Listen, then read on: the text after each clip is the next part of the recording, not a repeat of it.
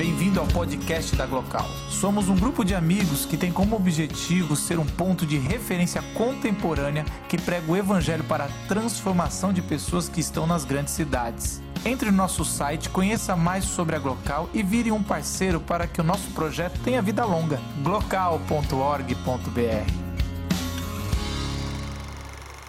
Agora sim, gostaria de chamar um poeta aqui que está estreando. Cara vai estrear, ainda antecipam a, vinda dele aqui, ó. Relaxa que o frio da barriga foi meu, cara. Vem pra cá. José Pidalho com vocês, uma salva de palmas, por favor. Olá, tudo bom? Boa noite, gente. Falar que eu fiquei um pouco nervoso, daí ele chamou a primeira vez, eu pensei em fingir de morto lá em cima, mas já passou. Essa daqui é pro Luiz. Venho hoje, pela literatura de cordel, não citar Montesquieu ou Maquiavel, mas do homem que perguntou a Deus por que tanta judiação. Sim, eu vim falar de Luiz, o rei do baião. Oxe, que baião! Aquele que Luiz tirava da sanfona, zabumba, triângulo, o povo remexia a bunda e do ângulo que ele viu, surgiu. Vem cintura fina, cintura de pilão. Cintura de menina, vem cá meu coração. Nascido em noite estrelada, nunca imaginara que passaria por tanta dificuldade, tanta cilada. Como um amigo me disse, dos corações mais doídos vêm as coisas mais belas. Do coração do sertão veio Luiz, Luiz de Luz, homenagem a Santa Luzia.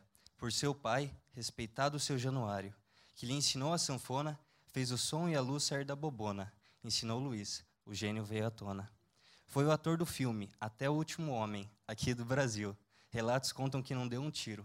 Aposentado da bravura, foi à capital. Fez sua lona, tocou e sorriu, sufocou a sanfona, ganhou o rio.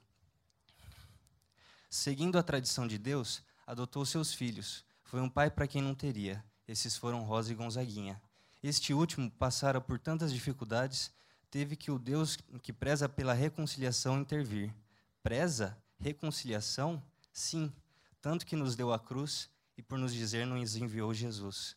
Pazes feitas, então quem diria que de pai para filho o Brasil tanto se alegraria? Sem dó, compôs o siridó, esperou a chuva cair e voltou para o seu sertão. Tocava como um boiadeiro, com chapéu, colete e com coração. Daria para escrever muito sobre sua obra. O que falaria o pequeno poeta de um rei poeta como este?